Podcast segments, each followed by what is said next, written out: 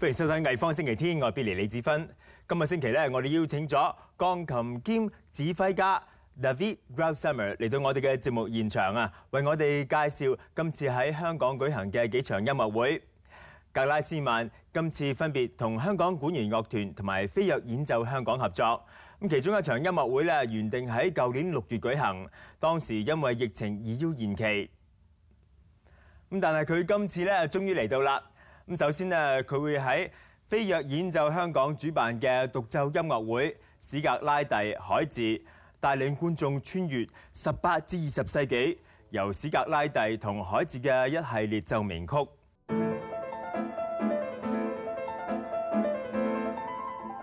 呢一個獨奏音樂會咧，曾經獲紐約時報選為年度十大最重要嘅音樂事件之一。咁由於獨奏會反應熱烈啊，第一場音樂會咧一早爆滿，主辦單位特別喺八號加開多一場。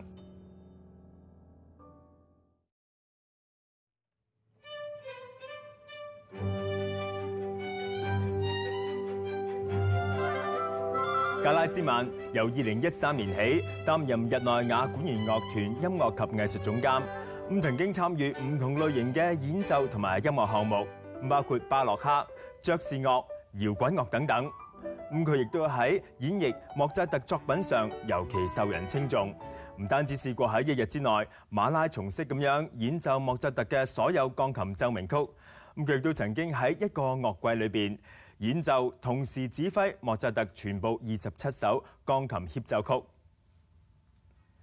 今次嚟到香港，咁除咗史格拉蒂海治演奏會之外，咁佢亦都有另外兩場同香港管弦樂團嘅音樂會參與演奏同埋指揮，為觀眾帶嚟十八世紀莫扎特至當代電影作曲家約翰威廉斯嘅作品。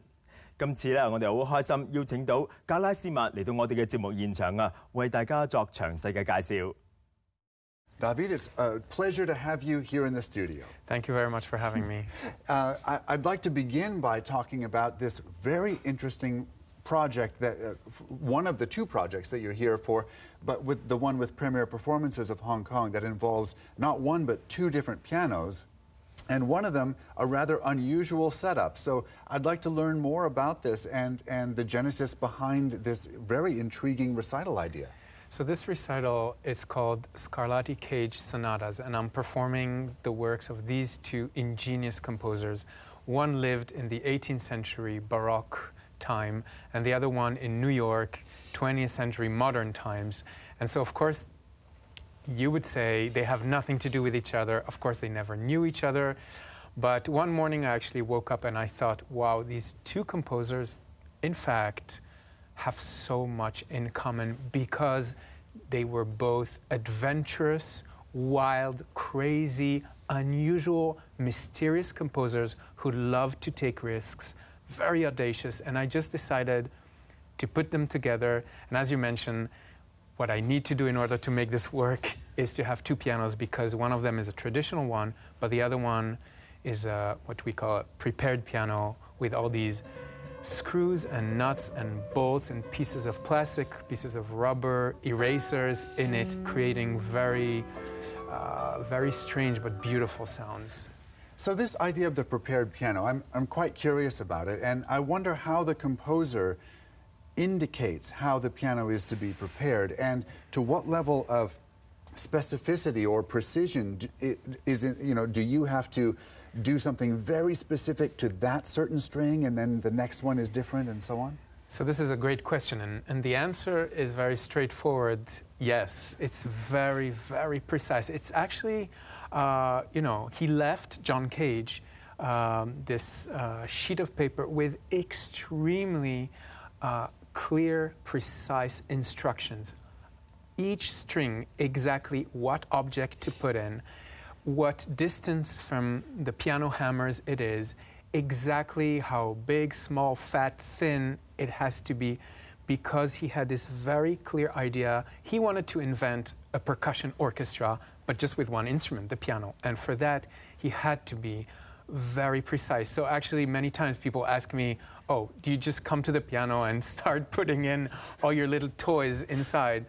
And I say, no, this is actually a, a very serious procedure. And actually, it takes me normally about three hours to prepare the piano, which is why I always need to get to the concert hall very early when I play this program because it's very precise. And, and, and I'm, I have to say, I'm especially happy and excited because this project is the first time uh, that I do it in Hong Kong. Uh, I've been to Hong Kong many times, but this is the first time, and and even more excited to say that that the first date has been sold out. So we've added a second date on September the 8th on Wednesday. So it's really exciting. And you mentioned completely different. You have gotten quite a lot of attention for putting together this program and other programs. I, I would point out that your uh, another project called Labyrinth also pairs, you know, the music of Beethoven with George Crumb, for example, and and sort of has these unusual juxtapositions or or putting composers together that we might not often expect.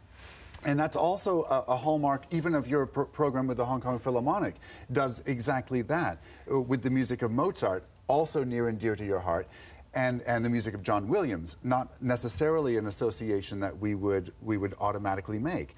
So I'm curious about this, what seems to me to be a pattern in your career of, of making these parallels. It is a pattern because I, um, I have acknowledged uh, very early on that as much as I love classical music and I come from this is my world, the classical music world, that we need to bring change because the world is changing. I mean, look at what's happening these days on all fronts.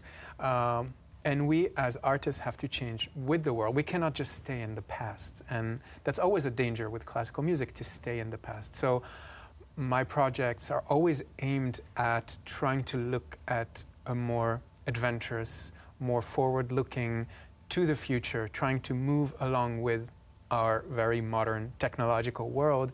And so you mentioned Labyrinth, that's my new album that just came out, where I do exactly that, pairing uh, or bringing together all these composers that come from very different aesthetics, from different styles. And that actually creates, um, for the audience, uh, that creates a very unusual, um, very, I think, a very exciting experience to say classical music is not just this old thing, uh, maybe also a bit elitistic. It's actually some, something that everybody can enjoy. It's something that's young, that's fresh, energetic.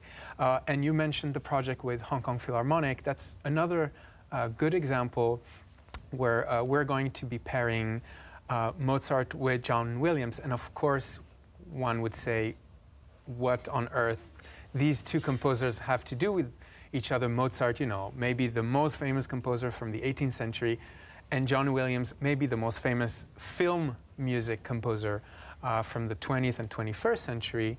Um, and actually, that's exactly where these two composers meet because each was incredible at their craft, at their art, doing exactly uh, what um, their style was asking them, but in an ingenious and beautiful way. Mozart, of course, he took uh, classical music to the highest levels, and there's not a single composer in the world that you know doesn't have Mozart as his or her idol.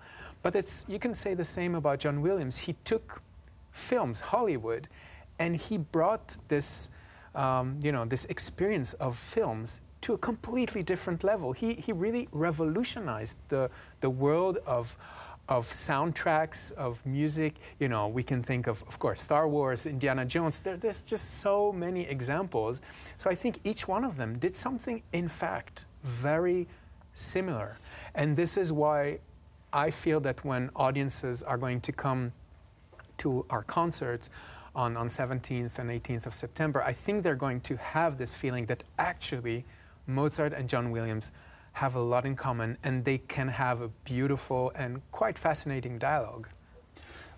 I think that's a fascinating thing to explore, and I wonder what it would even be like to be in the concert hall to have, e- even on a, in terms of a sonic level, you know, the, the dynamic contrast between these two would be rather large, I would, I would guess.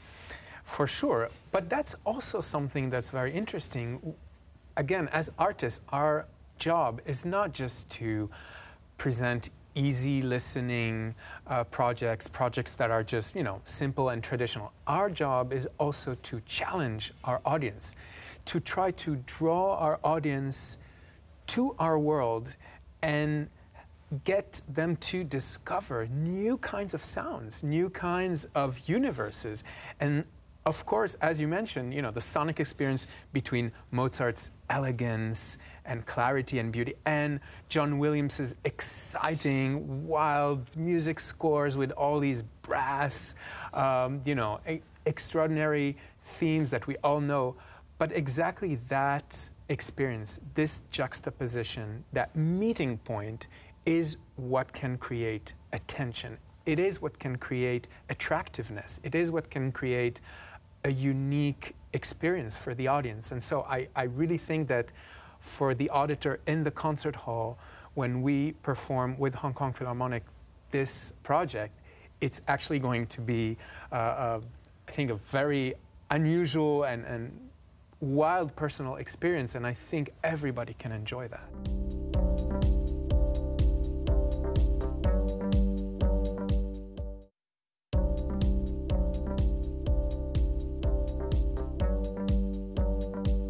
Welcome back. With me in the studio is pianist and conductor David Greilsammer. Hello. You've mentioned an unusual experience, and one of the things that makes it unusual is, is a bit of a hallmark or a calling card of your own career, something that you've certainly developed even more with the Geneva Camerata and, and other groups, is, is this idea of conducting from the piano mm-hmm. or, or not having a separate conductor, that you are the whole package, if you will. um, so, is this something that you actually set out to do from an early stage, or is this something that has developed a little bit more recently? This came quite early, actually, because I, uh, you know, when I when I started out um, my career, and I just felt, of course, I came from the piano world. I was a pianist way before I was a conductor. I started the piano when I was six years old. So my first years as a musician, I was a, a pianist, and I always loved to work with musicians. I always felt, you know, way before being a conductor, that my universe is the universe of musicians and, and artists. And I really uh, come from that world. So when I started conducting, it felt very home-like. I, I felt at home the most being with the musicians. You know, even even physically, when I play and conduct, I'm sitting down. Everybody's sitting down. I'm not standing up. So I'm at the same level as everybody. I am playing along with the musicians. I'm surrounded by the musicians. This is my world, and I feel very close to that musicians community. So it came in a very natural way. Now, of course, I think for audiences, it's something quite um, peculiar, quite unusual, because usually you're used to having an orchestra, a soloist, and a conductor. But actually, isn't music all about just coming together? And I feel very comfortable in that setting where I am doing, you know, both of these jobs of being the conductor and also the pianist and having all these musicians around me. And especially for Mozart, which we're going to play with Hong Kong Phil, I think um, Mozart would have been very happy about this kind of setting because he was doing exactly the same. Right, and I think that that is that's certainly what springs to mind is images of, of Mozart doing precisely that. Uh, now we don't have, unfortunately, three hours to watch you prepare this piano behind you, but it, it certainly would be lovely to hear you play something. Um, perhaps maybe a bit of music of Scarlatti would would uh, suit. Do, do, you feel like uh, perhaps sharing some of that with us? Absolutely. So uh, you're going to hear. Um, the beautiful B minor sonata, which is one of the sonatas that I play in this program of Scarlatti and John Cage. I'm looking forward to it. Thank you very much.